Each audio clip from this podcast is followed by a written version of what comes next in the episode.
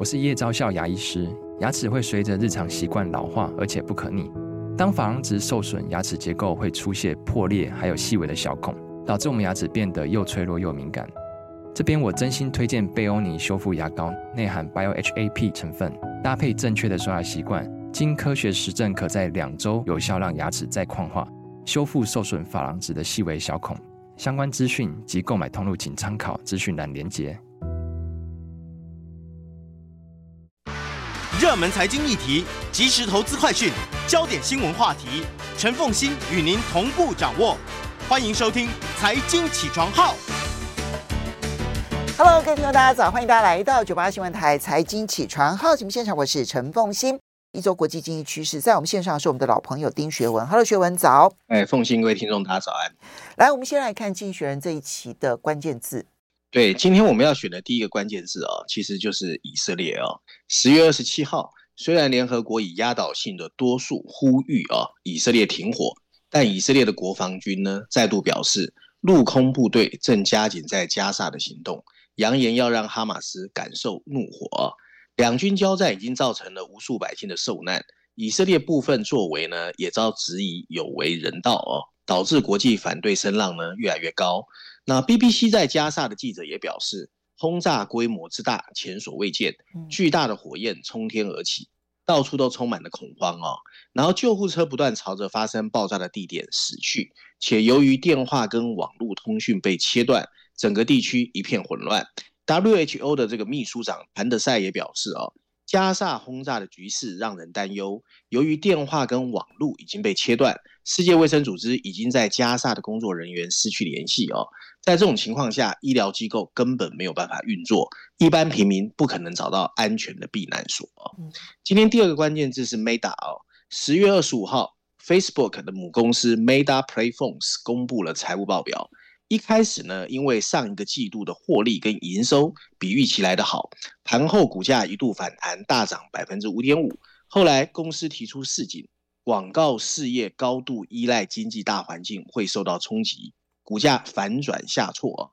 不过今天稍今年稍早，Meta 的全球已经裁员了数万人，大幅砍掉许多的 project 专案啊，集中力量改善广告业务，人工智慧运算法的运用。那执行长呢？呃，那个 Zuckerberg 把公司改名为 Meta，本来有谈的元宇宙啊，或者 VR 世界，现在已经很少谈论。对。但无论如何，Meta 到今年九月整体的月用户成长百分之七，现在是三十一点四亿人，还是比市场所估的三十亿人来得高。嗯。第三个关键字哦，Foxconn 富士康，十月二十二号，消息人士透透露。中国税务部门近期依法对富士康集团在广东、江苏等地的重点企业进行税务稽查。自然资源部对富士康在河南、湖北的重点企业用地状况进行现场调查。事实上，郭台铭已经六天没有公开行程，只有透过脸书呼吁民众联署。至于部分联署站遭报涉不法。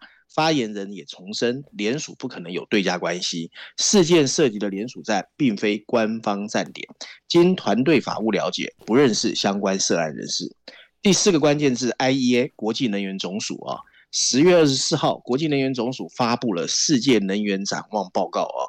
那全球化石燃料需求会在二零三零年达到 peak 高峰，是第一次在官方报告中预测全球石油、天然气。跟煤炭的需求会在二零三零年前触顶，但之后可能会出现持续多年的需求高原期，没有办法实现巴黎协定的气候目标。不过，根据这份最新发布的世界能源展望报告啊，二零三零年全球上路的电动车数量会是目前的十倍，太阳能光电到那个时候将比目前美国整个电力系统的发电量还要多，再生能源占全球电力结构比重。将从目前的三成提高到五成。今天最后一个关键字啊，ECB 欧洲央行十月二十六号，欧洲央行一如市场预期按兵不动，是一年以来利率第一次维持不变，中断了连续十次升息的趋势。一般认为，ECB 将评估之前升息行动有没有成功的遏制通货膨胀。欧元区的反应平静啊，二十六号盘中对美元贬百分之零点二到一点零五四四美元。自二零二二年七月以来，ECB 为了打通货膨胀，已经升息了四点五个百分点。不过上个月的决议把利率升到百分之四的高点之后，决策者暗示会暂停升息脚步。果然，这一回 ECB 维持存款利率在百分之四，主要在融资利率百分之四点五。并表示，目前的借贷成本如果维持的够久，也许已经足够驯服通货膨胀。嗯，其实我觉得各国央行也并不是很清楚，知道他们未来到底应该会往哪一个方向走。我不认为有任何一个央行已经确定了他们的方向了。对啊，所以在那个杰克森后啊，八月二十五号，嗯、我不知道凤馨记不记得，嗯、那个鲍尔就说：“我们现在就是在星光中摸着星光往前走。”希望星光不要太暗淡，这样子，因为乌云遮了遮蔽了星光，他们他们搞不好在黑暗当中，因为必须要往前走。啊、对，以巴冲突的那个 又让星光更少了。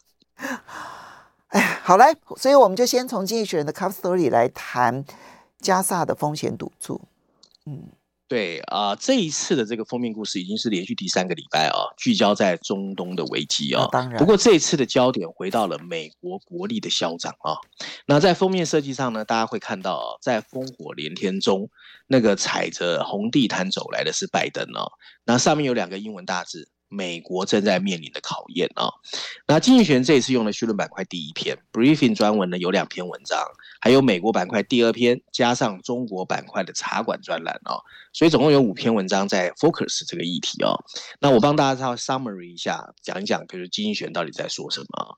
文章一开始他就说，当以色列军队集结等待入侵加沙的同时，我们看到两艘美国的。这个航空母舰已经就定位，准备支援以色列。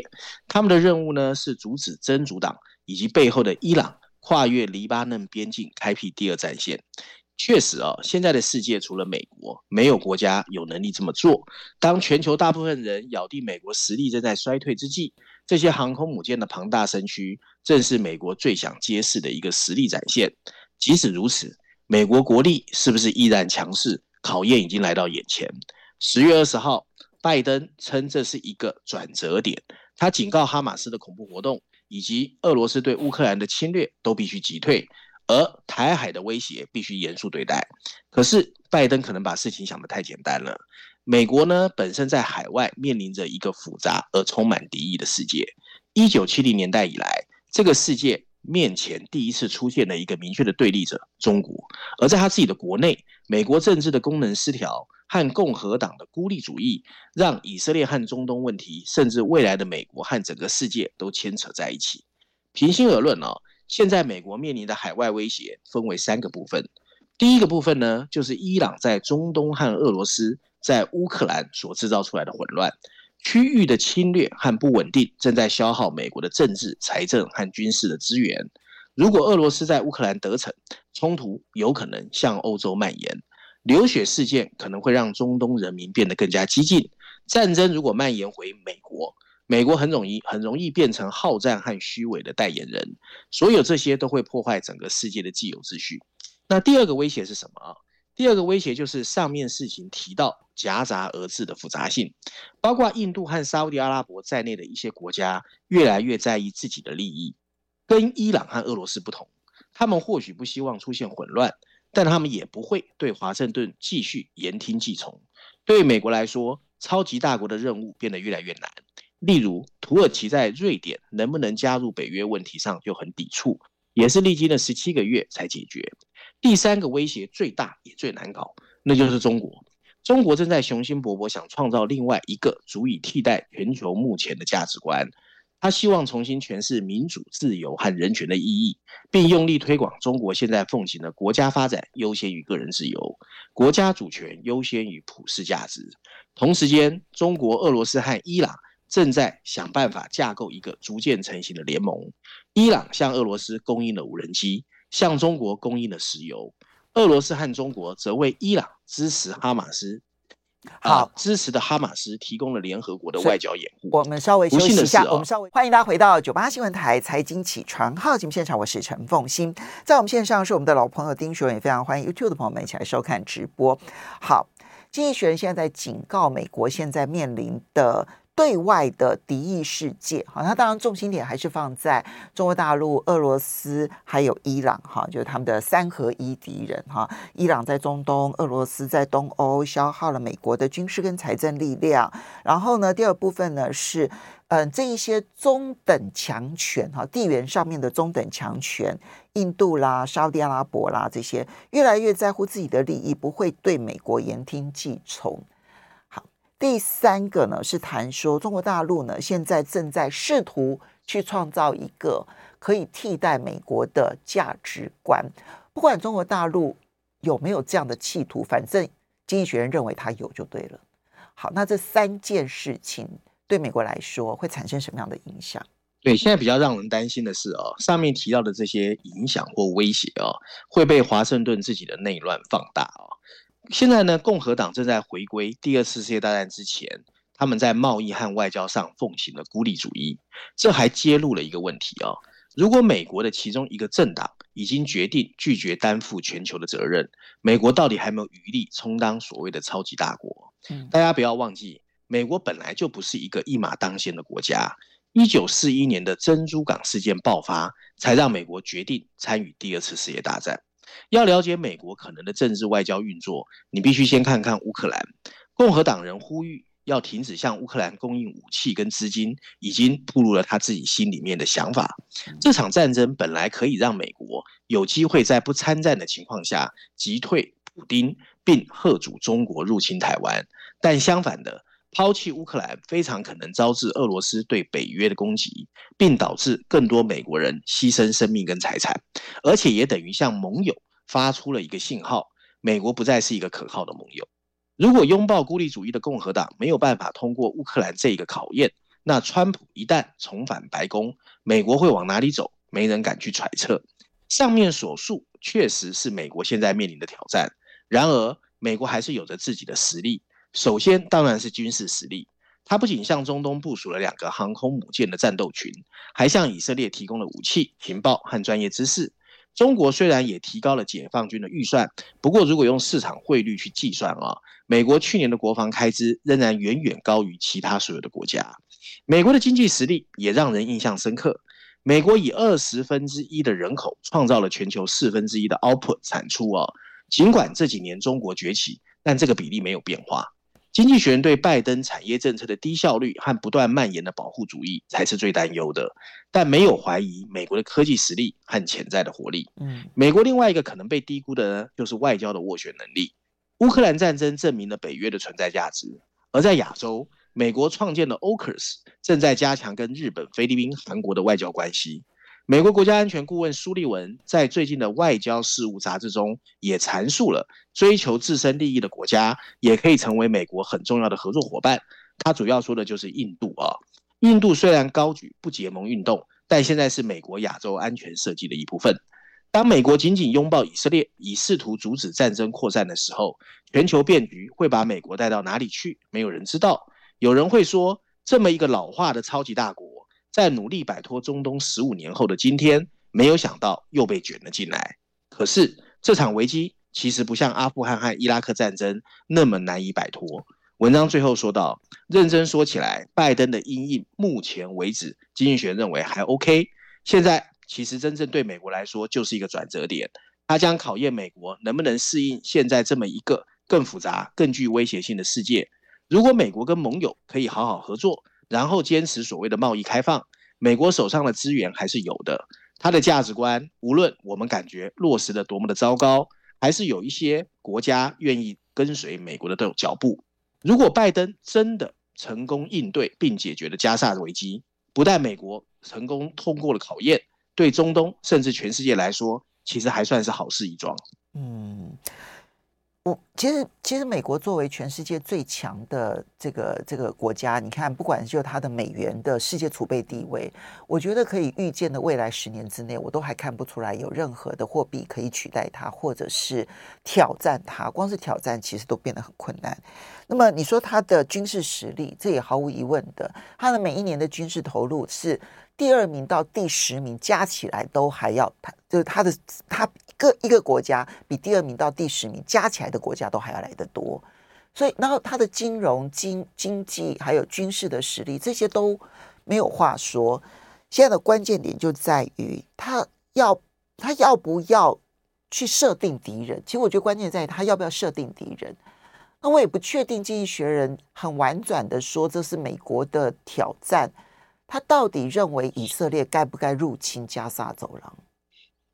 因为这这就是所有事情的关键点了耶。可是好像没有碰触到吗？还是还是被简略掉了？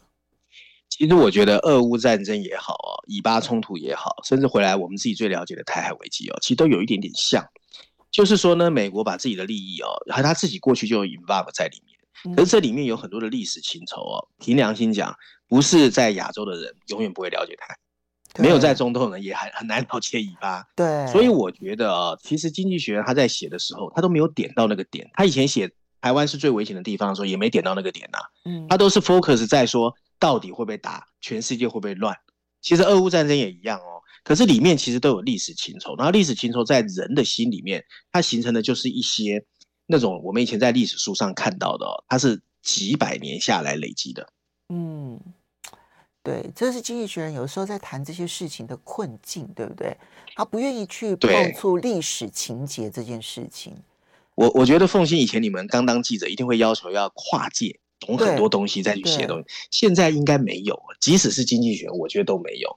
我有去看他的，有时候写那种 special report 的记者哦，他的背景是很明确的。你譬如说，今天这个假设跟人工智慧有关，他一定找理工的男女，或者是读科技的。可是其实有很多时候，有很多东西现在越来越是跨界的，跟文化、历史、民族性都有关。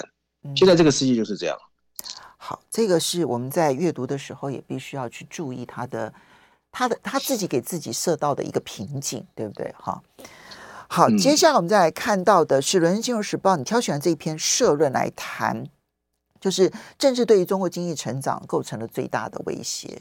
哎，这一次不是社论了。这一次呢，因为凤馨，你知道最近中国发生了蛮多事情的嘛，哈，嗯，包括这个李克强的过世，包括这个习近平突然去造访人民银行，对，所以呢，我这次挑的是 Martin Wolf 的专栏啊，因为我觉得这一篇写的比较 straightforward，比较直接，不像社论有时候是点到为止啊，所以这是十月二十四号 Martin Wolf 最新的一个专栏，它的标题就写得很白，标题写的是政治才是对中国经济。能不能继续增长最大的一个威胁？嗯，然后补充标题写的是，在海外，北京必须应对不断上升的敌意；而在国内，他正在努力处理共产主义跟资本主义之间的平衡关系啊。所以我觉得其实写的还蛮直接的。这个很好。我们看看他文章到底 Martin Wolf 说了什么。他文章一开始就说，越来越多人希望知道中国的高速 GDP 增长到底结束没有。其中第一个观点认为，哦。中国还是有快速增长的潜力，因为目前为止，相对来说，它仍然很穷。根据国际货币基金组织 IMF 的数据，到二零二二年，去年中国的人均 GDP 只占全世界的第七十六位。第二个观点认为，中国最大的经济问题是长期过剩的储蓄被吸收到了其他国家，而由债务推动的房地产繁荣即将结束啊。也就是说，比较负面。第三个观点则考虑了人口下降跟老龄化带来的限制。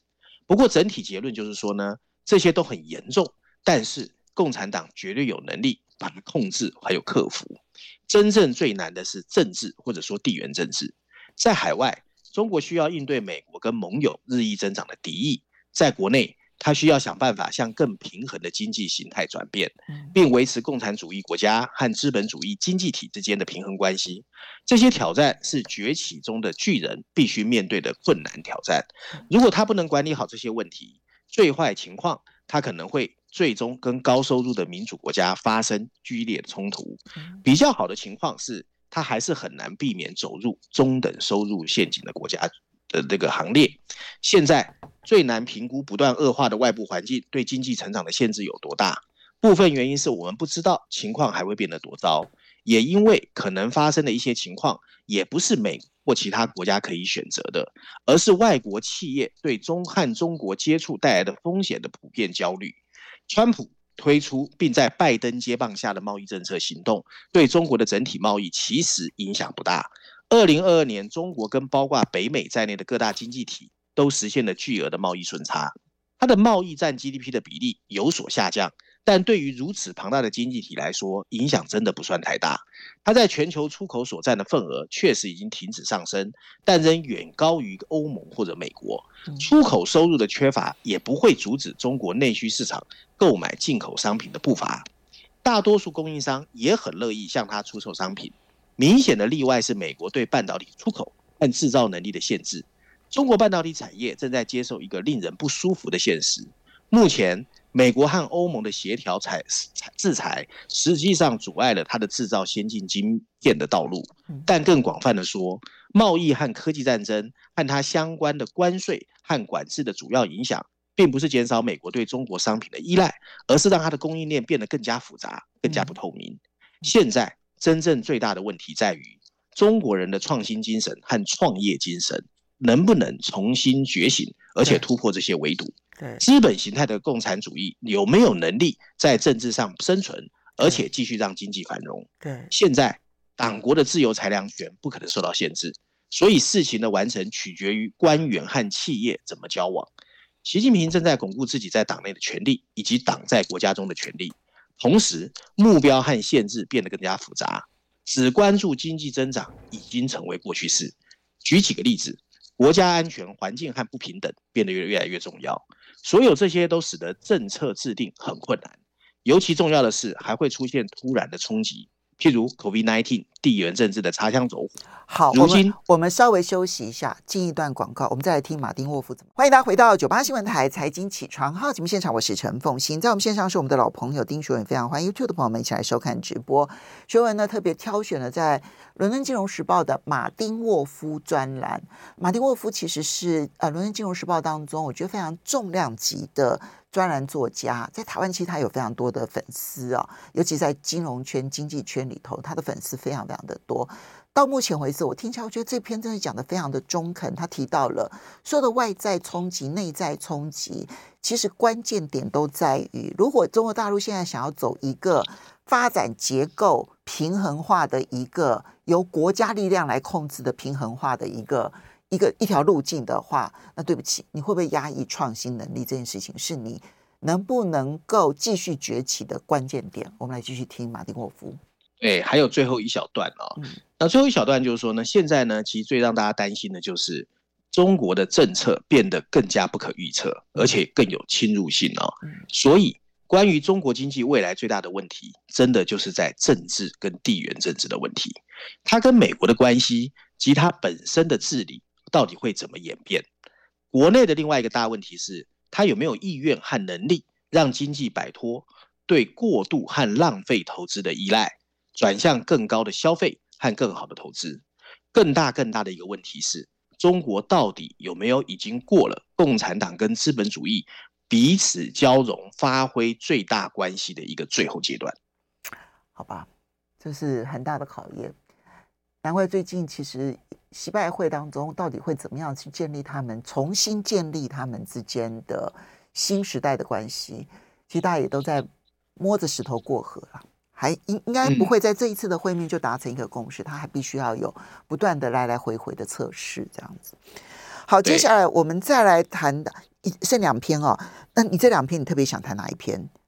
管理啊，其实本来第一篇是比较意外啦，谈职场啦。那这个职场的情况呢，但是比较像心灵鸡汤嘛，哈，所以我在想说是要不要谈电那个电池这一块。好，我们来谈电动车电池这一块。好，谈他特别谈绿色转型，他对于现在的锂电池有意见，希望能够转成钠电池。